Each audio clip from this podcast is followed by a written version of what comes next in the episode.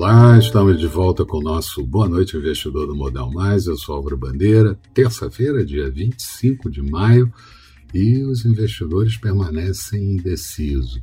Os mercados seguem com movimentos oscilantes entre a ampliação do apetite ao risco por conta de vacinação das populações e a reabertura da economia e a preocupação com a inflação ascendente e juros em alta, principalmente nos países desenvolvidos. Isso mesmo com os treasuries americanos desde a semana passada em queda. Hoje, por exemplo, começamos o dia a 1,59 de taxa de juros de 10 anos, terminamos o dia em 1,55 e também por conta de declarações recorrentes de dirigentes de bancos centrais em todo o mundo e aqui também, de que boa parte da pressão inflacionária é transitória e decorre da reabertura da economia e também do descompasso entre oferta e demanda. Ou seja, o quadro parece otimista, mas isso não tem seduzido os investidores no mundo e, com isso, os mercados não fixam uma tendência mais definitiva a preocupação com o nível de endividamento de empresas e países, mas ainda julgamos que ainda está tempo para ajustes, pois os Estados Unidos e a Europa ainda vão demorar algum tempo com estímulos e políticas monetárias mantidas. Nos Estados Unidos, tivemos a confiança do consumidor do Conference Board do mês de maio caindo para 117,2 pontos, anterior em 117,5, e as vendas de casas novas com queda de 5,9% no mês de abril. O FMI, por exemplo, acha possível é, atingir a meta de 40% da população global vacinada ao longo do ano de 2021, mas teme que os emergentes sejam o berçário de variantes do Covid e isso prejudique a recuperação das economias.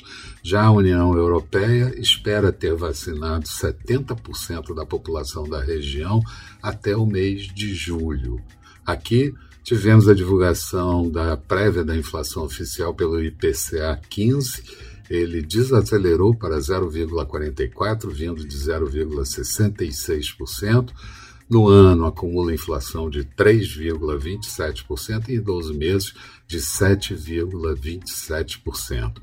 O índice de difusão é que subiu para 67,5%, vindo de 61%, e isso pode fazer com que as próximas taxas de inflação sejam altas. O presidente do Senado diz que a reforma tributária deve ser ampla e isso ele diverge do presidente da Câmara que quer fatiar essa reforma, mas ambos concordam que os direitos adquiridos pelos servidores devam ser mantidos na reforma administrativa. Mais detalhes de tudo que aconteceu hoje você encontra no texto associado a esse vídeo, posto no nosso blog do Modal Mais. Passa lá e dá uma olhada. Falando do resumo do dia, Bovespa fechando com queda de 0,84%, índice em 122.987 pontos, perdemos 124 e 123 hoje e Dow Jones com uma queda de 0,24, enquanto o Nasdaq fechou praticamente estável, queda de 0,03%. Petróleo WTI passou boa parte do dia no campo positivo, fechou com queda de 0,15% em Nova York, barril a 65 dólares e 95 centavos euro sendo negociado em leve alta em relação ao dólar, a 1,225 da moeda americana. Dólar por aqui fechou a R$ 5,337, uma alta de 0,23%. Falando da agenda de amanhã, vamos ter a divulgação do INCC, Índice Nacional da Construção Civil e da Confiança do Setor de Construção no mês de maio, a nota do setor externo e de mercado aberto no mês de abril, dados do CAGED, Cadastro Geral de Emprego e Desemprego, e fluxo cambial na semana anterior. Nos Estados Unidos, sai o relatório da dívida pública, os estoques de petróleo e derivados na semana anterior e discursos de dirigentes do Fed, novamente. Eram essas as considerações que eu gostaria de fazer.